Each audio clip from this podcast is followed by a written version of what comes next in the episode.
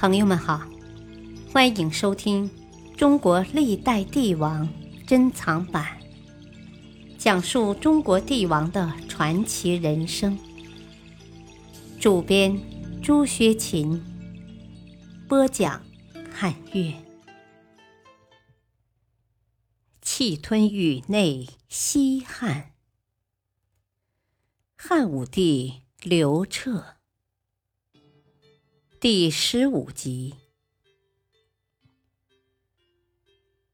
但是，随着年龄的增长，卫子夫逐渐老去，武帝便开始在民间广选美女。三十岁以下的女子共计一万八千名。武帝最开始宠爱赵国王夫人，他生下儿子齐王刘弘后，更加得宠。不过，王夫人青年早逝，尚未成年的齐王很快也死了。接着，中山国李夫人出现了，她是武帝的第三个皇后。李夫人是个从小以歌舞为生的娼女，她的哥哥李延年擅长音律，犯法后被处以宫刑，成为武帝的男宠。封其为协律官。当时汉朝蓄男宠十分常见，《史记·宁姓列传》中记载：“与上卧起，甚贵姓。”一天，武帝又让李延年歌舞助兴。李延年唱道：“北方有佳人，绝世而独立。”一顾倾人城，二顾倾人国。宁不知倾城与倾国，佳人难再得。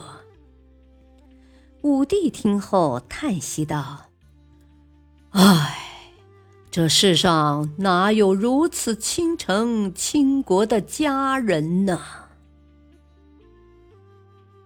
这时。早已被李家收买的平阳公主不失时机地说：“啊，歌中的美女就是李协律的妹妹。”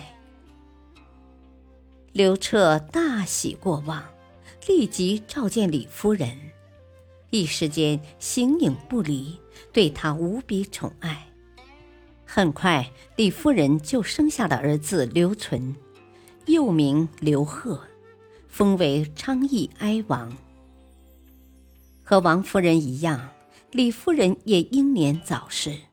生下儿子不久，李夫人就生了病，而且越来越严重。武帝得知后，便亲自前往看望。听说皇帝驾临，李夫人立刻用被子蒙住自己的脸，不管武帝说什么，她都不肯出来相见。最后惹恼武帝，他转身就走了。这时入宫陪侍的李家姐妹纷纷责备李夫人：“啊，你为什么不肯见皇帝一面呢？”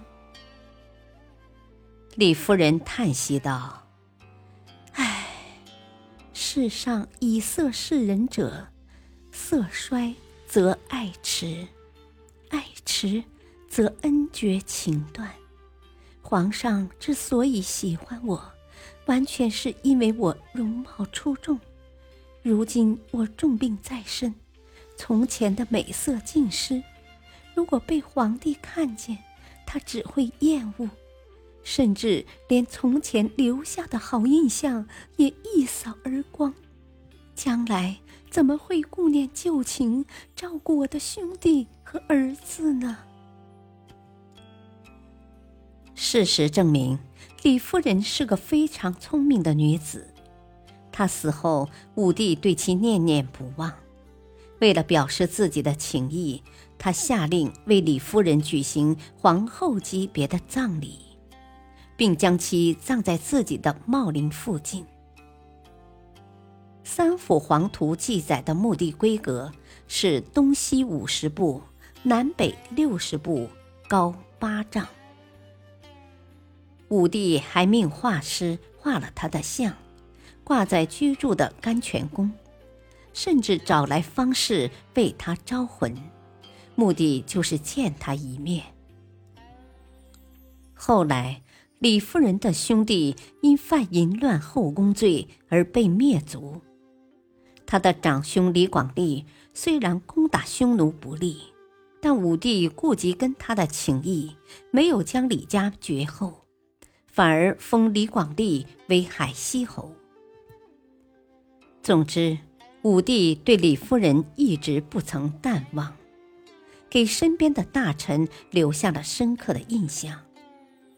武帝去世后，托孤重臣霍光追封李夫人为孝武皇后，并将她的灵位与武帝并列。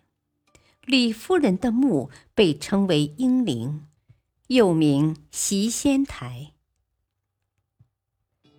接下来。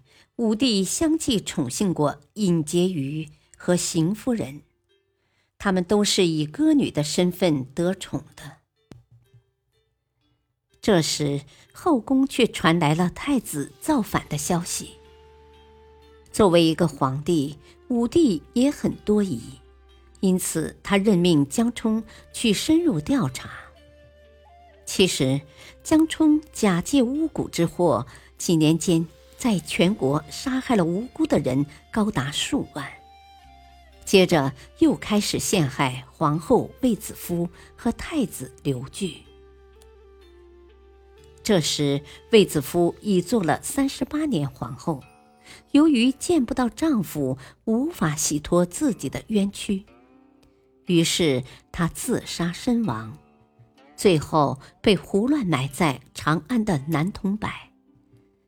直到汉宣帝即位，才追谥曾祖母卫子夫为司皇后，将她重新隆重改葬，并置三百户人家守灵。不久，被迫杀的太子刘据也死了。之后，卫氏家族尽数被灭，只有一个数月大的婴儿刘询幸免于难。在卫子夫自杀前的两三年，武帝出巡至齐国河间，一个术士声称：“啊，此地有祥云笼罩，必有奇女生长于斯。”武帝听后，立即令人就地寻访，果然找到一名女子，她相貌美丽，但从小就得了一种怪病，双拳紧闭。无法张开。武帝见此大为惊讶，他亲自为她掰拳。更奇怪的是，女子的双手很容易就恢复了健康，她的右手心还握着一只小小的玉钩。于是武帝将其带回宫，并称她是全夫人。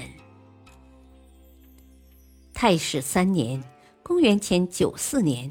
他生下一个儿子，就是后来的汉昭帝刘弗陵。据说刘弗陵足足在母腹中待了十四个月才降世。武帝大喜过望，说：“哦，我只知道尧帝是怀胎十四个月出生的，没想到钩弋夫人也给我生了这样一个儿子。”随即，他下令将生子之处的宫门改为尧母门，敕封赵氏为节好，号钩弋夫人。